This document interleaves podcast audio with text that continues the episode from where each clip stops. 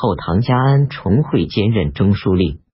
李从珂来到洛阳，明宗责令他回自己的府邸，断绝入朝请见。辛亥十八日，索子通等攻下河中，斩杀了杨彦温。癸丑二十日，把他的首级传送到洛阳来献报朝廷。明宗恼怒，要燕仇不把他活着送来，严厉的责备要燕仇。安重会指使冯道、杨凤表奏李从珂失于职守，应该加罪。明宗说：“我儿被奸党所侵害，是非曲直还未弄明白。你们二位为什么说这样的话？是不是想不让他活在人间？这些都不是你们二位的意思哟。”冯、杨二人吓得惶恐而退。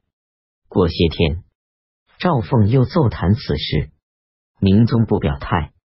第二天，安重会自己奏言其事。明宗说：“我从前当小校，家里贫穷，依赖这个孩子捡拾马粪养家。到了今天，我当了皇帝，就不能庇护他吗？你想怎样处置他对你才合适？”安重会说：“陛下父子之间的事，微臣何敢乱说？”只能听凭陛下裁夺。明宗说：“让他闲居在自己家里也就可以了，何必再多谈此事？”丙辰二十三日，任命索字通为河中节度使。索字通到了镇所，秉承安重会的意志，登记点收军库中铠甲兵器数字，向朝廷报告，说成是李从珂私自制造。仰仗王德妃在内部保护，李从珂才得以免罪。士大大夫不敢与李从珂往来，只有礼部郎中使馆修撰吕琦和他居住相近，有时去看他。李从珂遇到有事奏请时，都是问了吕琦之后才办。戊午二十五日，明宗加尊号为圣明神武文德恭孝皇帝。安重会奏言昭义节度使王建立经过魏州时有动摇人心之语。五月丙寅初三，命令他以太傅职称去官退休。董璋检阅召集来的民兵，都给他们剪发请面。又在剑门之北设置永定关，布列烽火。孟知祥多次上表请求割划云安等十三个盐务监所隶属西川，用买卖的钱来供给宁江的屯兵。辛卯二十八日得到准许。六月癸巳朔初一出现日食。辛亥十九日敕命防御使、团练使、刺史、行军司马。节度副使，节后都由朝廷任命，各节度使不得奏谏。董璋派兵劫掠守卫在遂州、郎州的官军。秋季七月戊辰初七，两川因为朝廷继续派兵屯戍遂州、郎州，又有奏章议论此事，从此东北方向的商旅很少敢于入蜀。八月。一位初四，彭圣军使李行德、石将张简引领告密人边彦温奏告安重会起兵，说要自己去讨伐淮南，又召引占相者为自己算命。明宗为此咨询于侍卫都指挥使安从进、要彦筹二人，说这是奸人要离间对陛下有功勋的旧臣。安重会给陛下做事三十年，有幸得到富贵，何苦要谋反？我们请求用自己的家族性命担保他。明宗便把边彦文杀了，并召见安重会魏府君臣相对而哭泣，任用前中武节度使张延朗担任工部尚书，充当主管盐铁、户部、度支的三司使。三司使的职名是从这时开始的。吴国中书令徐知诰因为海州都指挥使王传整有威名，得人心，正赶上团练，使陈轩罢官归家。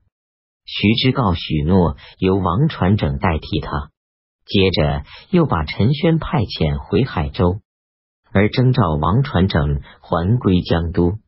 王传整发怒，以为是陈轩诋毁他所致。己亥初八，率领部属到陈轩处辞行，借机杀了陈轩，焚烧抢掠城郭，带领部众五千人投奔后唐。徐知诰说。这是我的过错，免加王传整的妻子的罪。涟水制止，使王延领兵进入海州，便任用王延为威卫大将军，主持海州政事。王传整是王婉的儿子，他的叔叔王瑜为光州刺史。传整派人拿着他的信，秘密来到光州找王瑜。王瑜拘留来时，上报无主。并因此要求罢官还家。徐知诰任用王瑜为控贺都虞后。当时吴国政权掌握在徐氏手中，领兵宿卫者尤其难得。徐知诰因为王瑜为人厚重慎密，所以用他。壬寅十一日，后唐赵凤奏称：听说近来有奸人诬陷大臣，动摇国家的柱石。还没有完全诛尽，明宗便下令收捕李行德、张简，把二人的家族都诛杀了，立皇子李从荣为秦王。丙辰二十五日，立李从厚为宋王。董璋之子董光业任宫院使，在洛阳。董璋给他写信说：“朝廷把我管辖的梓州以外各州划出另设节镇，屯兵在三川。”这是一定要把我置于死地。你见到枢密要员替我传言，如果朝廷再多派一个人马进入斜谷，我就必定造反，和你诀别了。董光业把信给枢密承旨李乾辉看了，没有多久，后唐朝廷又派别将荀贤率兵戍守郎州。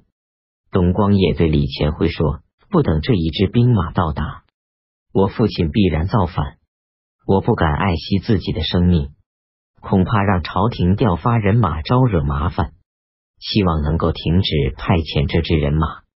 我父亲保证没有别的举动。李乾辉把董光业意见报告安重会，安重会没有答应。董璋听说后，马上造反。利州、郎州、遂州三镇向朝廷报告。并说董璋已经聚集兵马，将要进攻三镇。安重会说：“我早就知道董璋要这样，陛下太容忍他，不肯讨伐。”明宗说：“我不亏负于人，人亏负于我，便要讨伐他。”九月癸亥初三，西川进奏官苏苑向孟知祥禀告，朝廷要派大军讨伐两川。孟知祥和节度副使赵继良谋议对策。赵继良建议让东川兵马先占领遂州、廊州，然后西川同东川合兵扼守剑门。这样，即使朝廷大军来了，我们两川也没有后顾之忧了。孟知祥听从了赵继良的意见，派使者邀约董璋共同起兵。董璋便向利州。郎州、遂州三镇送发檄文，责备他们离间朝廷与东川的关系，发兵进攻郎州。庚午初时，孟知祥任用都指挥使李仁罕为行营都部署，汉州刺史赵廷隐做他的副手，简州刺史张掖为先锋指挥使，率领三万士兵进攻遂州。又派衙内都指挥使侯弘时先登指挥使孟思公领兵四千会合董璋进攻郎州。